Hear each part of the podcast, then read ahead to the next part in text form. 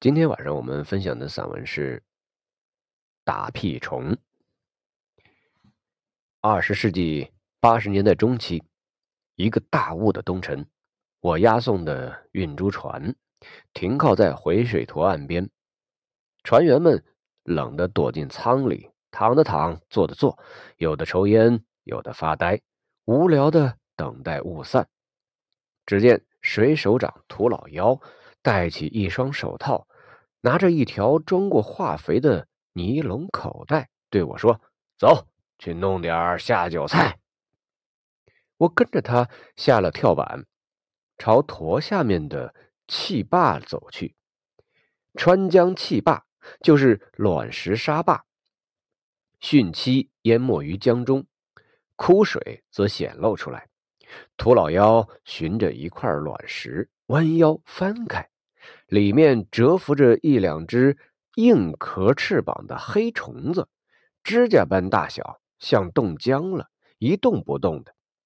涂老妖立即把它捉入袋中，然后又去翻下一块卵石。我以为他捉了这虫子当诱饵去钓鱼，可是没见他拿鱼竿啊。再说江里的鱼不是那么好钓的呀。我也帮着翻卵石块，寻找小虫。臭，这虫大屁！涂老妖脱下一只手套扔给我，戴上。他翻着卵石块说：“这叫打屁虫，躲到卵石底下和石缝里过冬。你不戴手套，它打的屁把手指熏黄了，臭气好久都洗不脱。”小时候我没手套戴呀，就拢一只旧袜子。我看了看手表，快半个小时了。袋子里的打屁虫应该不少了，就问涂老幺说：“还要捉呀？啊，钓鱼够了吗？”谁说的要钓鱼啊？涂老幺回答说：“这打屁虫就是下酒菜。”还要多捉点才够一碗。这种丑陋的小虫子，我平时看着都害怕呢。想着要吃进嘴里，身上立刻冒起鸡皮疙瘩，说：“哎呀，吃这虫子中毒不？呃，反正我不吃。”涂老妖伸起腰说：“好，好，好，好，你不吃，免得过会儿还不够呢。”接着。他跟我讲，小时候去江边捉打屁虫，回家母亲炒了，吃起来满嘴生香，我们叫五香虫。有时捉得多，我拿到街上去卖，两三分钱一小勺，一个冬天能卖几块钱，补贴家用。这时大雾已散去，太阳快出来了，身上暖暖的。有时翻开卵石块，捉住一只，其余的却飞跑了。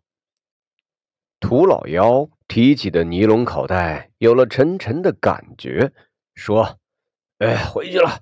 太阳出来，暖和了，打屁虫不好捉了。”回到船上，向船长说：“吃了午饭，开头。开头的意思就是开船，这里是忌讳的说法。”免得有破船之意，涂老幺马上忙碌起来。船员们也都围过来看热闹。涂老幺烧了一锅水，快开的时候，倒进一只要锈烂了的还能装水的小铁桶里，再把打屁虫一股脑倒进去。桶里的水不断的鼓泡冒气，打屁虫把臭屁排在了热水里。涂老幺说：“这叫烫杀。”水凉，捞出打屁虫后，他把锈铁桶扔了。怪不得找了这么一只烂桶。打屁虫倒进铁锅里，涂老幺不停的翻炒，不一会儿全都炕枯了。然后慢慢的变得油浸浸的，打屁虫身体含油多，不需要再放油。涂老幺只是撒了一点盐，炒几下就起锅了。他边往碗里铲边说：“哎呀，要是有点葱，放那么一点就舒服了。”一个船员从涂老妖端起的碗里拈起一只大屁虫，丢入口中，嚼得啪嚓啪嚓的，嘴上说道：“哎，好香！”大伙儿纷纷尝了起来。连声叫绝，涂老妖把碗放在桌上，侧头对我说：“尝一下吧，保证你今后还想吃。”强烈的好奇心促使我拈起一只，喂进嘴里，一咬，先是脆，然后香，且越嚼越香，味美无比呀！吞下肚。嘴里还留着一种特制的脆香味儿，我已经不再惧怕它的丑和毒了。手又伸向桌上的碗，涂老妖喝着酒给我们摆龙门阵。